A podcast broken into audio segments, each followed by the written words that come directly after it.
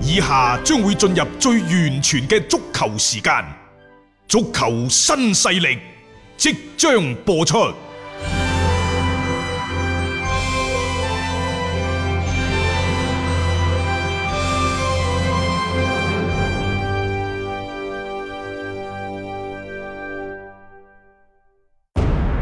足球場，英雄地，幾多難忘時刻。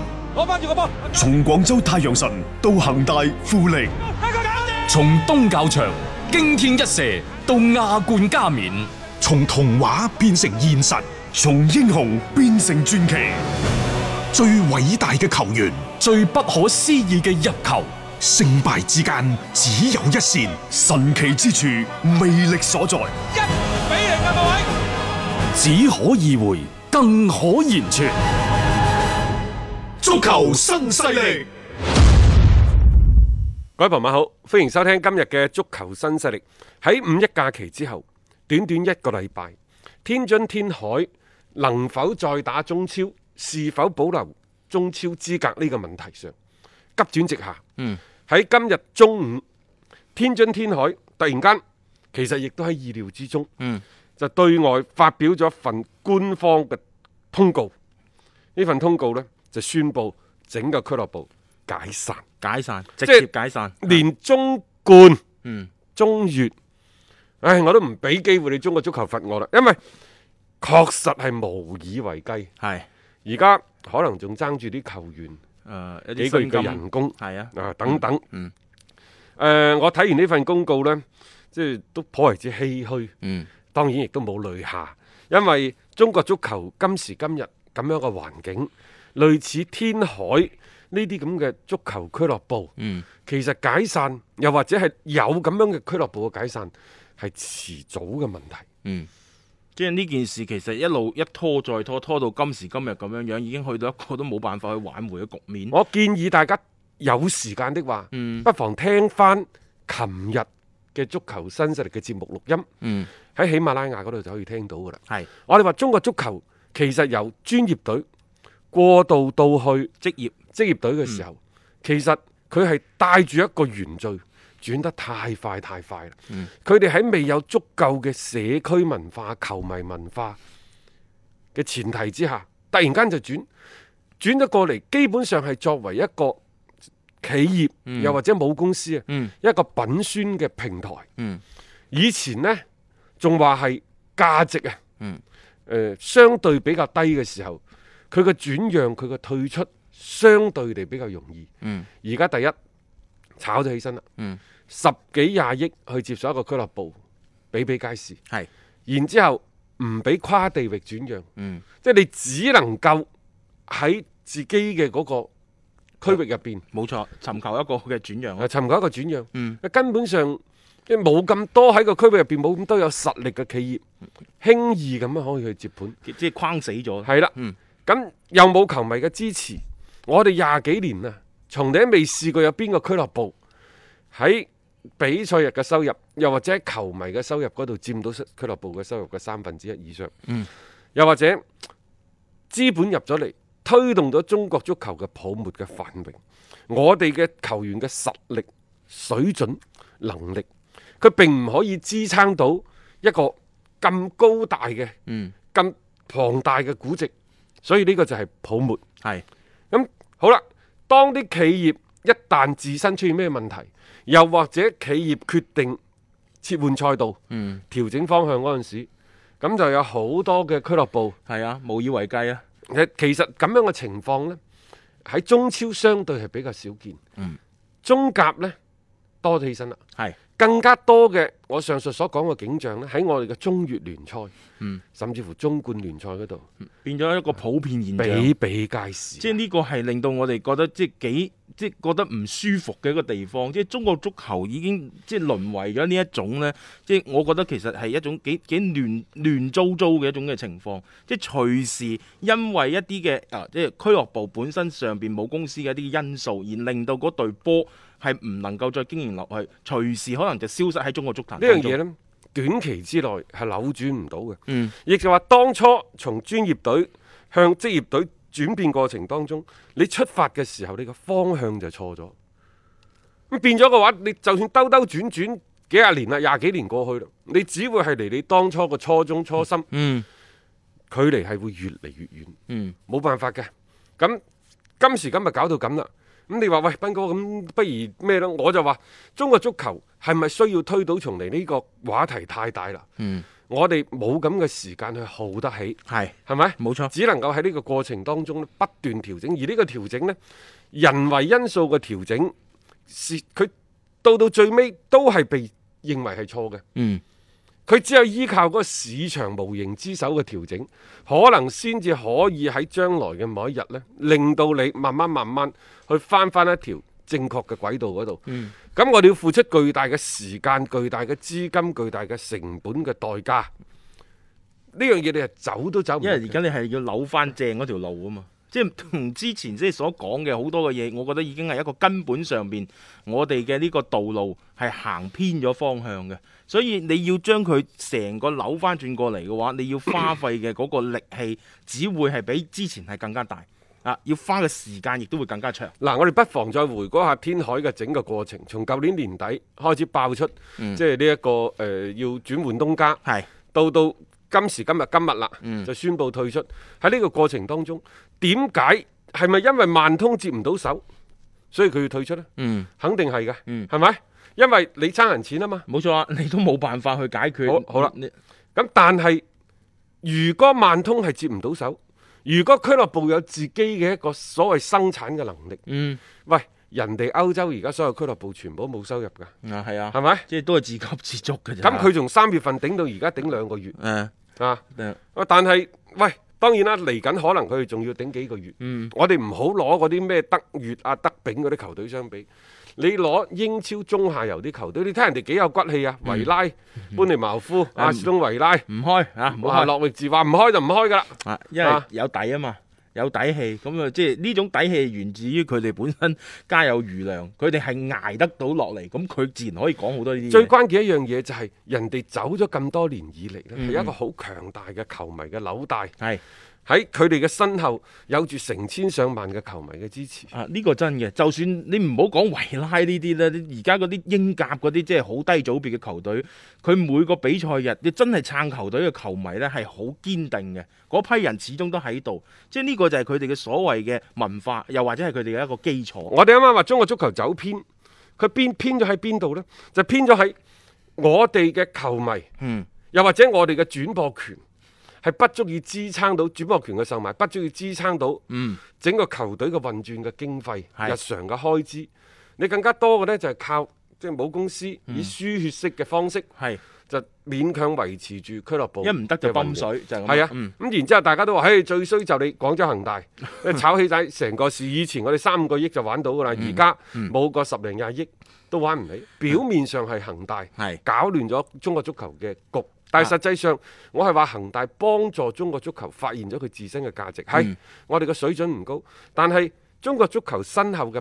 球迷嘅龐群體太過龐大，我仲係琴日嗰句説話，就喺今時今日，各大嘅互聯網平台、各大公司啊、各行各業嘅精英公司，佢哋為咗爭奪呢一個用戶嘅時長、爭奪用戶嘅時間、等等，喂，你都睇到㗎啦，一蚊、兩蚊、十蚊、廿蚊一個粉係，你足球有成千上萬啊，個多嘅唔敢講，一個億嘅中國球迷總係有㗎吧？嗯，係咪有有啊嚇？係咯嗯咁佢咁垂直嘅粉，一人十蚊，佢都十個億，你爭唔爭取佢？冇錯，呢、個就係一種價值啊嘛，就係價值即啦即其實我覺得資本咧就係專門係佢湊個好靈敏，邊度有價值佢就會去邊咁度。然之後，大家話：喂，咁你中國足球都係值十億啫，使唔使一個俱樂部整幾廿個億，一年落嚟幾百個億？唔係嗯咁嘅，因為你發現呢座金礦係大家都去掘，佢、啊自不然佢仲有一個日價㗎，就好似一個冇錯俱樂就就好似一間公司咁，佢一年賺一個億，嗯點解估值十幾個億啊？冇錯嚇，你仲有後續噶嘛？係啊你唔係淨係嗰一下即㗎係嘛。我我就算你係八倍 P、十倍 P 啊咁樣都好啦，咁你值十個億，咁你往上一搭咪一百個億咯，大家就去搶㗎啦。你搶嘅唔係現在，你搶嘅仲係將來將來啊啊嘛嘛啲。飛喺互聯網公司呢度仲有一個贏家通吃嘅咁樣嘅冇錯規則即喺係度邊嘅。個食到最後，係啊嗰個就係贏家。啊，就好似大家話喂，而家微信朋友圈啊已經俾恒大佔領咗，誒、我一睇啊係喎，日日喺度咁樣行房 通，係咪先？係你淨係睇朋友圈，你有咩？你睇到咩地產公司嘅？呢係啊，冇錯，基呢本個就上係都佔據咗啦個就係人哋去去去搶嘅。冇錯，呢個資源嗱，某程度呢種資源嘅壟斷，亦都係佢哋想去做到嘅效果。啊啊即係我哋足球，我哋琴日節目當中好鮮明嘅觀點，你唔好同自己比，唔好同過去比，你要同橫向比，因為呢幾年各行各業嘅發展，大家有冇留意一樣嘢？就係話摧毀你哋呢個企業嘅，永遠都唔會係嚟自你嘅同行嘅公司，唔會係你同行業嘅主要競爭對手。你往往係俾啲跨界。突然間殺入嚟嘅，啊！就就係當初黃石先生所講嘅咩野蠻人，嗯，就係嗰啲係跨界殺入嚟，嗰啲顛覆咗你整個行業嘅思維，所以佢然先之後將你逼到冇路可走。係啊。咁你其實逼到冇路可走，某程度就係逼住你要進步嘅啫。其實你足球係咪亦都係咁樣？係啊，即係只不過你睇其他行業，好似你唔覺得係啲乜嘢啲。嚟到足球，好似切身啲利益，特別我啲足球人就覺得好似好不可接受咁樣。因為我哋唔夠強大，嗯，因為中國足球嘅實力嘅水準唔夠強大，嗯因為中國足球嘅球迷仲唔夠死忠，係係啊，啱，你仲唔夠死忠，係所以嘅話呢，即係話當有一啲外來資金去涉入嚟中國足球呢度，我哋仲係以一個即係係好虔誠嘅、好開心嘅心態去歡迎外來資本嘅到嚟。嗯，因為只有錢先至去帶起隊波。大家仲如果一啲老球迷，你就會諗到啦。零幾年嗰陣時，廣州足球係幾陰公幾慘啊！係啊，嚇一零年廣州恒大嚟咗一個億買斷晒你廣州足球嘅所有嘅嗰、個嗯係啊誒資產啊，又或者成隊波賣晒過嚟。你嗰陣時係奔走相告，哇！廣州足球嘅春天嚟啦，你可以諗翻嗰陣時 嘅，但係絲毫冇人會幫你諗哦。足足球被人哋入侵咗啊！俾其他行業嘅精英 入侵咗啊入侵咗，冇人去諗呢 啲嘢，啊，即係就係呢個就係足球咯，即係中國足球嘅一個嘅所以現狀。我就話點解一定要交翻俾市場去處理？嗯，就係當你呢個行業真係發展到一個天花板，大家都覺得即係根本上係你突破唔到突啦，破唔到嘅時候，啊佢就自不然就會撤退。啊，一唔係就有啊其他力量嚟將佢衝破。其實中國足球到今時今日都係俾房地產搞死嘅啫 嘛。但係你睇睇喎，偏偏過去嗰十幾廿年，房地產你幾時上車，幾時買樓都係啱嘅。係咁啊，係啊。但係你幾時成為球迷，你幾時就可能係錯 嘅。啊誒誒呢個就係一個即係大嘅環境所即係決定㗎啦，所以即係嗱，即係回翻到即係天海呢啲咁嘅情況嘅，即係喺只係中國足球而家嘅一啲可能一個縮影嚟嘅，只不過佢係中超嘅球隊影響會更加大嘅。有出有嗯入，好正常嘅啫。你諗下幾多人望你天海，你快啲接埋啦！大班人會接你個盤，接住嚟玩，係係 嘛？啊，好多人會即係發現呢種嘅價值，佢自然就會入嚟㗎啦。所以我覺得天海呢件事情呢，誒、一方面我哋感覺到唏噓，嗯但係實際上你唔覺得可憐，啊亦都唔覺得可嘆可悲。呢、個就係市場規律話事。嗯，優勝劣汰咯，又或者咁樣嗯講。仲有一樣嘢係你個行業，你後邊嘅公司出現咗問題，嗯，呢個係冇辦法過，係你自身裏面嘅問你題嚟早喎。就應該留。其實中國足球協會一路喺度等你，一路喺度俾機會俾你。啊點解由頭到尾你就遇到萬通 呢一個感情嘅騙子？係 啊，佢仲想重新聯姻啊嘛。係啊，除咗萬通之外，有冇通萬啊？嗯有冇千萬啊？有冇百萬啊？等冇嗯等，過嚟同你傾呢，點解要吊死喺棵樹度呢？我唔明白。係啊，點解唔可以即係特別你零元轉讓嘅話，其實你可以吸引更加多嘅人氣去關注翻先啦。即係反正一切嘅根源啦，老實講啊，到而家搞成今時今日咁嘅局面咧，佢哋自身嘅嗰個責任亦都係唔能夠去即係完全去撇開嘅。足協呢一個嘅層面呢，即係我哋之前多次講到啦，其實佢呢種企硬對呢一個嘅准入咧個資格係從嚴去處理咧，係冇錯嘅，一啲都冇錯嘅。咁你最終其實你係唔合咁樣樣嘅規矩，你唔符合呢種資格，咁啊自然咧就將你拒之門外。哎呀，講咗咁耐，我都未將呢一個天海嗰份公告喺度同大家分享下添。啊，誒咩誒官方公告係咁嘅，嗯一如初見，再話別離。 充滿住傷感啊！大家係咪啊？咁然之後就話，首先感謝咩痴情相隨、不離不棄、天津天海嘅球迷等等嚇。咁啊，感謝呢就係領導啦，啊足協嘅各級部門啦，征戰四海嘅伴隨征戰四海嘅媒體朋友啦，啊等等社會各界人士啦。咁然之後佢又講到呢，就為咗俾天津足球延續中超嘅火種，喺過去四個月嘅時間入邊呢，俱樂部攞出咗最大嘅誠意，竭盡所能爭取二零二零賽季中超聯賽嘅參賽資格，但事與願違。嗯，儘管俱樂部做出咗最大嘅努力，好遺憾未能夠達成所願。鑑於俱樂部嘅財務狀況到咗難以為繼嘅絕境，根本無力繼續維持俱樂部正常嘅經營。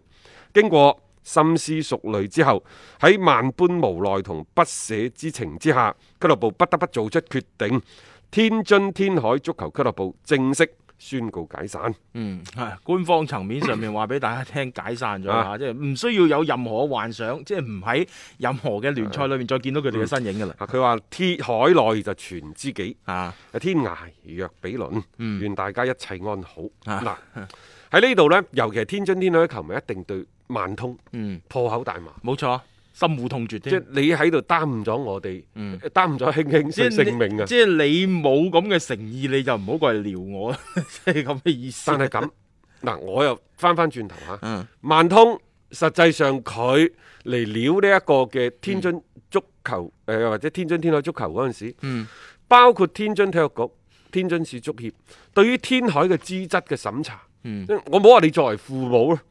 即係作為作為一個嗯即係誒誒領導啊，又或者係行業嘅監管啊，你係咪應該即係對於所謂萬通嘅嗯，啊嗰個資質冇錯。嗰個底，你一個更加詳盡嘅嗯摸了解清楚啲嗯中國足球協會其實唔應該做呢啲嘢，但係後尾佢都做咗。喺某種程度上，天津足協係咪算不作為呢？嗯中國足球協會俾人逼到一個角落頭，嗱呢呢樣嘢我都撐佢，我都話而家就係唔該你攞錢嚟先，嗯係你攞錢證明你資金。嗰陣時我哋話中國足球管得係咪咁細啊？我哋仲提出質疑。而家睇嚟，中國足球協會真係做得好啱。嗯，呢樣一點嘢真係做得好啱。啊即係你唔呢啲嘢，你唔俾我但係你有睇到冇？，你覺唔覺得嗯足協做之前呢啲嘢係咪天津市足球協會？應該佢哋做嘅。我係唔我唔我唔知係咪應該佢哋做，啊係咪應該幫助參謀？啊又或者就算係大家相睇嗰陣時，你都屈揾一兩個朋友啊，摸一摸啊底即係先啦閲歷比較多嘅、年紀比較大嘅，睇下喂呢個人得唔得啊？呢個肥仔咁樣係咪嗯？係咪有咁樣嘅嗯咁樣嘅義務，又或者係有咁樣嘅責任呢？係，啊即係呢個呢個其實喺中間好多個環節上面，咁感覺上面唔係點做解得咁啊當通初你唔通俾外表光鮮嘅萬通嗯深深咁吸引打動？啊？就非卿不 娶，啊非卿不嫁，係咯啊係咯等等嗯，我唔知道啊。反正嚟到呢度，但係我睇佢今日嘅呢一份公告呢，大家要留意喎。鑑於俱樂部嘅財務狀況到咗難以為繼的絕境，啊絕境啊嚇，用到嚇，如果我係天津天海翻翻轉 頭，你就成成日同我吹，哇你幾咁靚女係啊，啊！你然之後呢，就幾咁咁啊即啊係即係好生養，冇錯，然之後我一接觸落嚟，喂，實實際上你已經呢一個瀕臨絕境，你身體唔係咁好嘅啫喎。 你覺得作為人哋嗰個如意郎君嘅天嗰、個萬通，萬東嚇嚇，佢係傻仔嚟嘅咩？嗯即係發覺唔對路係嘅，啊褪㗎啦。你諗下喎，係去到咗無以為繼嘅絕境，嗯根本無力繼續維持俱樂部嘅正常經營。啊，喂，你差人幾多錢啊？冇就好似你揾個老婆翻嚟咁 樣，個老婆本身身體就唔好嘅，嗯然之後仲講俾你聽差咗成億外債，你敢唔敢？你敢唔敢揾佢？要？你 敢唔敢要？啊即係呢啲嘢。即係而家大家就會覺得，喂，嗯我天津天海之所以退出，最衰就你萬通，嗯，係嘛？你唔諗下自己嘅喎，啊啊即係調翻轉頭。但係實際上就係佢自己本身可能已經係金玉其外，啊，敗絮其中。係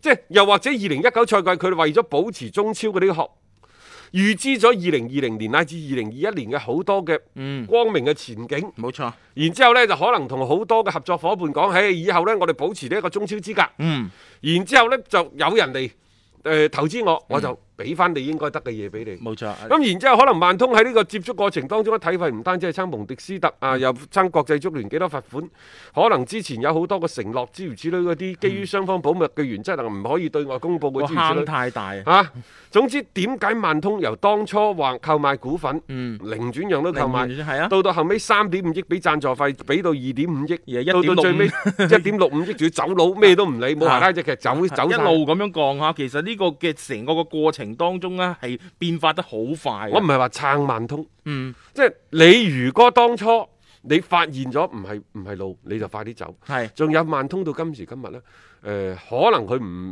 唔適合發表一啲公告，但係即係你是否可以講就係點解呢一個投資要終止？宗旨係即係你應該對一個投資者嗯説明，因為佢係上市公司啊嘛。冇錯，嗯你要説明就係點解我當初去做，因為佢話個股價都升咗成倍。係啊，咁好啦，我要講講清楚，係冇錯，我係傾過，但傾嘅過程當中，我發現不是路，冇錯。所以我哋唔傾啦。你即都要對股股民。個責任唔一定係喺佢自己身上噶嘛，你要講清楚成件事情嘅來龍去脈，等大家有個知識權啦。即係呢個就係、即係我覺得就係一個買賣雙方互相嘅一個嘅談判當中咧，都係喺各自喺度個慢慢慢慢嘅一個深入嘅了解。可能萬通真係發覺天海呢單嘢咧，越嚟越唔係即係想象中咁簡單，佢並唔係話佢掟嗰三點五億落去就可以解決咗好多嘅問題。誒、權衡之下，可能到最後你會得不償失嘅。咁佢自然啦，就係終止呢方面嘅一啲嘅傾談嘅情況咯。咁喺足協嘅層面嚟講，你既然傾唔掂，你冇咁樣樣嘅錢擺喺度，咁你就冇咗呢個資格㗎啦。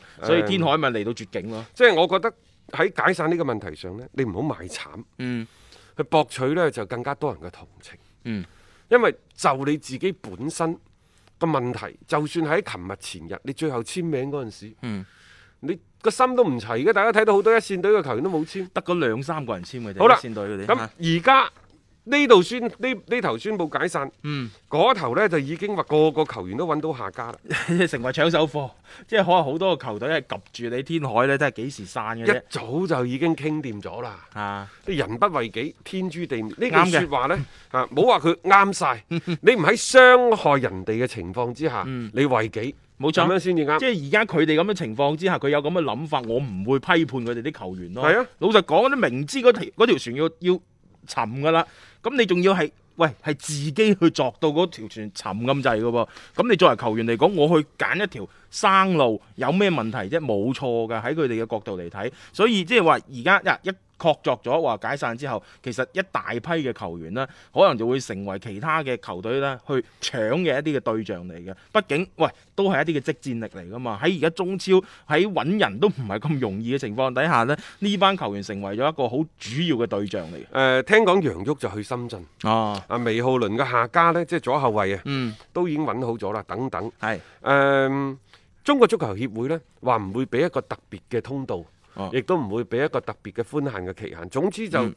你自己全去部都係嚟緊三個禮嗯拜，當然呢個三個禮拜嘅轉會呢，中國足球協會而家就未傾嘅。未未未定嗯定就嘅未定到落嚟嚇嚇，因為一定咗落嚟，基本上就知道嗰個賽季幾時開始。因為之前講話係專門開放呢一個嘅轉會窗噶嘛，誒、所以即係其實呢班球員呢已經係各自咧就為自己嘅下家去作打算，可能相對嚟講唔知嗰個前景係點嘅，係嗰啲梯隊嗰啲球員啦，可能就會嗰個情況會比較係麻煩些少咯。即係喺球隊一解散咗之後，誒、咁當然佢哋啲教練組等等嗰啲，我相信佢哋都要諗諗出其路嘅啊實。中國足協呢，應該係今日、聽日同埋後日一連三日呢，嗯就會係誒、呃召開一個會議。呢、個會議呢，你可以將佢視之為呢，就係、今年中超開賽之前嗯嘅一個工作會議。因為喺呢幾日嘅會議上邊呢，就會最終確定新賽季中超、中甲、中乙聯賽嘅參賽隊。嗯咁誒、確定嘅意思就係天津天海呢件事，可以話係畫上咗個句號啦。係啦，冇錯啦。咁啊，即係你定咗落嚟啊嘛。我哋成日都講話，你唔定咗個參賽球隊，你點樣去鋪開新賽季嘅賽程嘅等等嘅安排呢？咁喺今日宣布咗解散之後，咁聽日開始就開會啦。你諗下個時間點呢，其實都係幾揼揼冚嘅，即係俾到足協方面呢，就可以更加好咁去梳理翻呢，即係嚟緊新嘅賽季究竟要作一啲點樣樣嗯嘅安排嚇，都要諗噶啦。而家已經五月中旬噶啦，如果你要開聯賽，我當你六月下旬咁計啊，你留翻一個月時間俾各大嘅俱樂部去準備，加上轉會窗等等嘅三個星期，呢、個時間點係差唔多噶啦。咁我哋可以嚟緊呢幾日睇睇，即係足協啊喺會議當中有啲咩新嘅一啲嘅決策出咗嚟啦，可以俾大家去見得到啊。有擔當，有顏值，足球新勢力。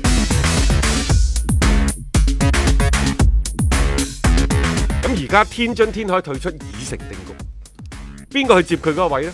按照順序嚟講，係就深圳佳兆業。應該係佢噶啦，所以有球迷就話：哇，真係得郜林者得天下。又係喎。啊 因為之前郜林咪訓練嘅時候着過天海件衫嘅，嗯後後尾就變咗去咗深圳，即係好似即係嗱，當然呢個唔唔冇任何證據表明佢知道啲乜嘢。啊我唔知道，即係話如果郜林去咗天海，可能球隊就解散啦。但係而家去咗深圳，佢又繼續，佢都係中超嘅球員喎。係啊，喂，同埋你可唔可以咁樣講？佢已經攞咗中甲冠軍咧，因為佢翻到上中超啊嘛。 講笑啫呢樣嘢，但係起碼喺中超嘅賽場上面，我哋可以繼續睇到郜林嘅身啊影。原先我哋預計呢，就天津天海會唔會係俾罰落中甲？或者中乙。中乙係啊而家人哋直接宣布解散啦。啊係嗯好啦，咁深圳佳兆遞補咗上嚟，再加上舊年中甲呢，係有三隊波退出嘅喎，大家要留意喎。嗯。好啦，咁樣嘅話，嚟緊嘅中乙有幾多隊波會遞補上嚟中甲？亦都有幾多隊波喺中冠嗰個遞補上去中乙？又或者係中超 U 廿三已經填晒啲數，嗯等等呢，而家就不得而知。總之佢哋喺香河啲大佬們 開會，開會啊，係啦，去即確定啦係呢幾日嘅話，應該都會傾咗啲即係話最終嘅一啲嘅情況出到嚟啦。因為你而家所有嘅情況，之前因為天海佢係咪准入就搞到好亂嗱，㗎。各位仲有一點嚇，即係誒、呃中甲而家相對仲比較清誒、呃即係中甲升中超仲比較清晰。嗯但係中乙升中甲呢，就有偈傾嘅喎。係你唔係話成績 好，你就得噶咯。譬如話蘇州東吳，係啊嗯佢上個賽季係中乙第四名，但係佢都未必可以攞到呢一個所謂遞補中甲嘅資格嘅，因為又係冇錢，係嗯啊，冇米啊。冇米落喎。相反，佢隔離屋嗰個昆山 FC 呢，上個賽季第九，但係呢個土豪嚟㗎嘛人。人人有錢啊嘛，即係而家你喺嗰啲中甲嗰啲，佢都唔想話搞太多啲天海事件出嚟嘅，即係盡量去保證翻個職業聯賽嘅穩即係定性。一句講講講晒嚇，嗯嗯就係中甲嘅資格，你中意嘅球隊係唔攞成績確定嘅，嗯，成績係參考嘅一部分，係仲有嚇你嘅實力，你嘅資金證明你提交出嚟， 係啊，如果唔係，只會係再一次咩萬通嗰啲咁嘅事件啦，再出到嚟咁樣就頭痕啦。啊